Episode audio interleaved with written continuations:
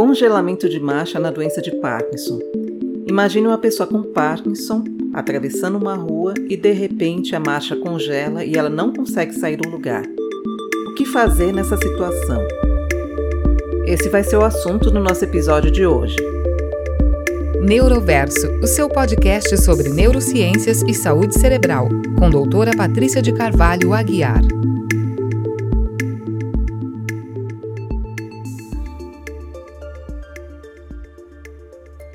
Congelamento da marcha é uma queixa frequente na doença de Parkinson, principalmente no Parkinson numa fase mais moderada ou avançada, nem tanto assim no começo. Por que, que isso acontece? A marcha é um movimento automático, a gente não precisa ficar pensando quando a gente vai caminhar que perna que a gente vai colocar. É um movimento que sai naturalmente e faz parte dos nossos movimentos automáticos.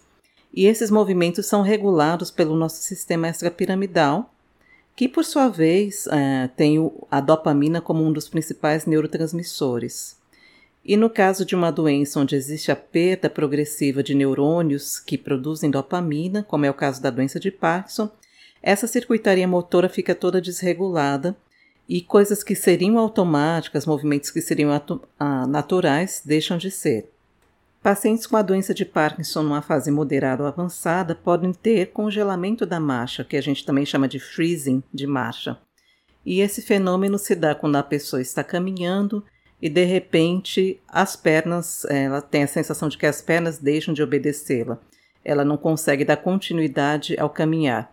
E também pode acontecer na hora de iniciar a marcha, tem uma hesitação, na hora que tem que passar por um obstáculo ou passar por uma porta, aquele automatismo falha. Essa situação pode trazer alguns riscos, principalmente o risco de queda, porque na tentativa de reiniciar a marcha, a pessoa pode perder o equilíbrio e cair. Em algumas dessas situações podem trazer até um risco maior de acidentes. Por exemplo, se elas se dão fora de casa, uma pessoa tentando atravessar uma rua e congela a marcha. Como que ela sai dessa situação? O que fazer? Existem várias maneiras em que a gente pode minimizar essa alteração. A primeira coisa a ser feita é prestar atenção em que momentos acontecem esses episódios de congelamento de marcha. Esses congelamentos estão acontecendo quando o efeito da medicação, principalmente a levodopa, está terminando? Então, essa é uma situação que tem que ser relatada para o seu médico, porque pode ser uma questão de ajuste ajuste do horário da medicação, talvez aproximar mais uma dose da outra para que esse término do efeito da medicação não coincida com esses sintomas de congelamento. Então, isso é uma questão a ser discutida com o seu médico. Por isso que é importante você prestar atenção e registrar em que horários que esses episódios estão acontecendo e correlacioná-los com o horário em que você toma a sua medicação. Mas existem situações em que esse congelamento acontece mesmo com a medicação otimizada, ou seja, não é um congelamento de um período off em que a pessoa já está sem o efeito da medicação. Nessas situações, o treino de marcha ajuda bastante, aquele treino de marcha realizado nas sessões de fisioterapia, e é uma série de estratégias que a gente pode utilizar para ajudar a pessoa a sair desse congelamento. E aqui eu vou comentar sobre algumas delas. A gente sabe que o nosso sistema motor ele responde muito a pistas visuais, pistas auditivas, e é isso que a gente pode utilizar no nosso dia a dia e também no treino de é, fisioterapia. Então, o que a gente orienta? O paciente congelou, ele está tentando ir para frente, não está conseguindo ir para frente. De repente, mudar a direção, dar um passo para trás ou um passo para o lado, pode ajudar a pessoa a destravar e conseguir fazer uh, continuar andando para frente. Essa é uma das opções. Então, congelou andando para frente, para e tenta dar um passo para trás ou um passo para o lado. Isso pode restabelecer a programação motor e você voltar a andar normalmente. Outra coisa que a gente sabe que ajuda bastante é o ritmo. Você pode mentalizar um ritmo, uma contagem, por exemplo, como se fosse marchar, é, de forma bem é, compassada, contando mentalmente um, dois, um, dois, ou mesmo utilizando, é, memorizando ou trazendo à memória músicas que te ajudem a imprimir um ritmo para sua marcha. Todas essas são pistas rítmicas que podem ajudar a pessoa a readquirir a programação de marcha normal. Algumas estratégias, inclusive no treino fisioterápico, utilizam cliques auditivos.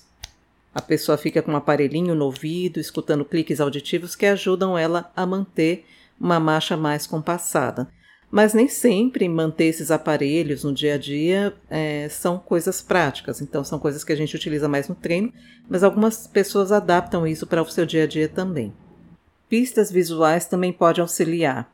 Quando essa pessoa está acompanhada de outra pessoa, é, uma das coisas que a gente orienta a, a esse companheiro é: se o paciente congelou, tente colocar o seu pé à frente dele e peça para ele pular o seu pé.